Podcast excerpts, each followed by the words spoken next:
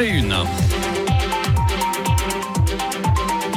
L'invité de Béatrice Rulle ce matin, Sylvain Thévaux, député socialiste opposé à l'inscription du Séqueléno dans la Constitution genevoise, Béatrice.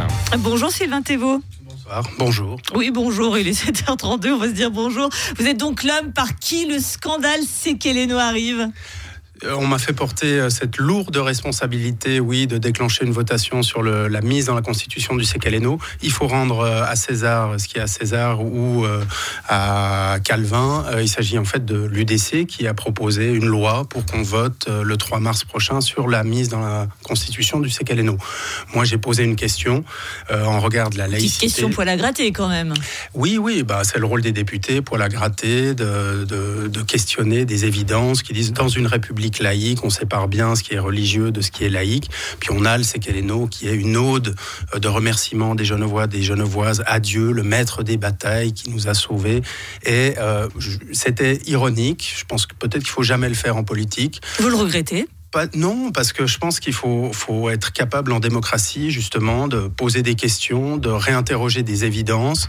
Et puis quand on dit Genève est laïque, mais qu'on voit que le Conseil d'État euh, prête serment euh, dans la cathédrale Saint-Pierre, laïcisée pour l'occasion, euh, quand on voit qu'il y a deux poids, deux mesures parfois sur des manifestations religieuses ou culturelles dans l'espace public, quand on a comme ça des euh, des, incohérences, et je ne les ai pas toutes en tête, mais sur l'application de la laïcité, on peut se permettre, je crois, à partir d'une anecdote ou d'un chant euh, qui, est important dans le cœur des Genevois et des Genevoises, et ça personne ne l'enlèvera jamais, ben, un peu de, le questionner. De là à déclencher une votation, de dire on va le mettre dans la Constitution parce qu'il y a une armée de wokistes qui veut arracher notre champ, ben, ça c'est le jeu politique. L'UDC a choisi de le faire, mais c'est pas l'enjeu principal qui anime euh, les habitants aujourd'hui. On va voter le 3, 3 mars sur une 13e rente AVS. On sait qu'il y a des enjeux de logement, de pouvoir d'achat, donc c'est un peu ironique que quand j'ai posé cette question, certains partis de droite disaient on a d'autres choses à faire, faut pas s'en occuper. C'est eux finalement qui proposent le vote, c'est eux qui en font un enjeu d'importance, c'est eux qui veulent euh, qu'on se positionne là-dessus, alors que qu'on le mette ou pas dans la Constitution, rien ne changera.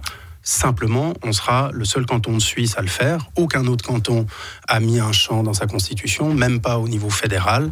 Et puis nos propres constitu- constituants, que ce soit en 1812, euh, 1847 pardon, ou 2020, 2012, euh, ont choisi de le faire. Donc, ok, si vous voulez, on peut mettre euh, Il est né le divin enfant, petit papa Noël, on peut y aller dans la Constitution. Sauf qu'une Constitution, c'est pas ça, c'est pas un, un- fourre-tout où on met, euh, voilà, pour des enjeux politiques, pour des enjeux de positionnement, un peu euh, tout et n'importe quoi. Alors avant Petit Papa Noël, on va, on va quand même conserver le, le Séqueléno. On recevait hier justement le député EDC, Yves Desguerres, qui s'exprimait sur le sujet. Aujourd'hui, vous avez toutes sortes de députés qui s'appliquent à une seule chose. Ils appellent ça déconstruire, en fait, démolir tout ce qui fait que nous avons une histoire, une identité, un ancrage et que nous existerons demain à cause de notre passé. Et donc, à des gens comme ça, il faut répondre sur le même ton. Vous voulez donc démolir notre histoire, notre identité, Sylvain Thévaux, en vous attaquant au Séqueléno Ah non, c'est exactement ce que je vous dis. Je, je veux rien déconstruire, rien détruire. Vous avez quand même conscience que ce sont ces petites choses qui créent une cohésion aussi. On se rattache à ces symboles-là. C'est important pour la population. Oui, bien, bien sûr que c'est important et fondamental. Et moi, j'ai jamais voulu, euh, j'ai pas posé une loi pour interdire le séqueléno, j'ai pas proposé de le détruire de nouveau.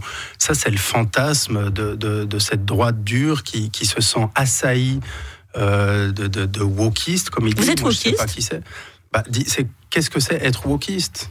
Enfin, ça n'existe Il y a des gens qui luttent pour, euh, je dirais, la justice sociale, qui luttent pour le monde de demain et pas le monde de 1500 euh, ou 1602, et qui disent aujourd'hui, il y a des choses qu'on doit repenser, il y a des choses qu'on doit réévaluer, notre consommation énergétique, notre rapport aux autres, la violence, les discriminations, le racisme.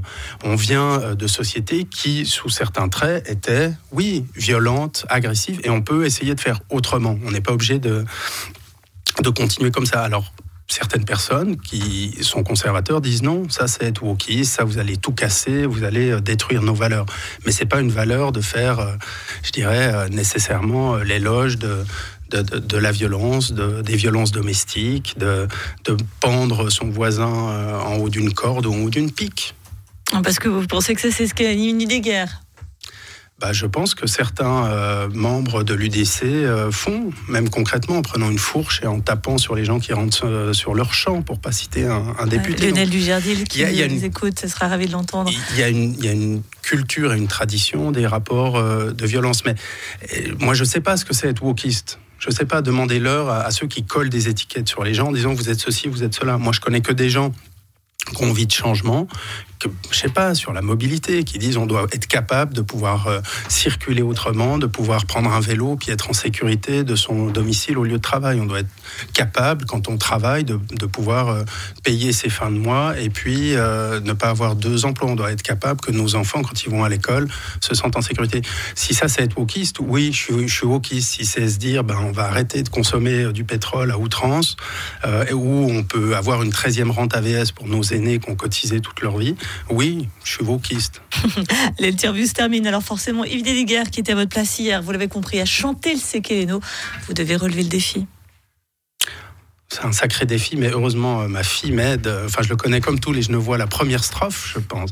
C'est Keleno, le maître des bataillés, qui se moquait et se rit des canaillés. Ah ben, fait vipéron de son nez, qu'il estivait patron des Genevois. Après, ça continue, il y a 67 strophes, et on a pris la plus jolie, parce qu'après, on coupe tout le monde en morceaux. Herbette en herbette. Ah bah alors, on fera, l'étude des textes la prochaine fois. Merci beaucoup Sylvain Thévaux, député socialiste, qui est donc opposé à l'inscription du Sekeleno dans la Constitution. Et moi, je pense sérieusement une reconversion dans The Voice. Je vais m'acheter mon Ouais, fauteuil rouge. C'est gentil, j'étais enroué. Merci à vous. Et une interview à retrouver, euh, bien sûr.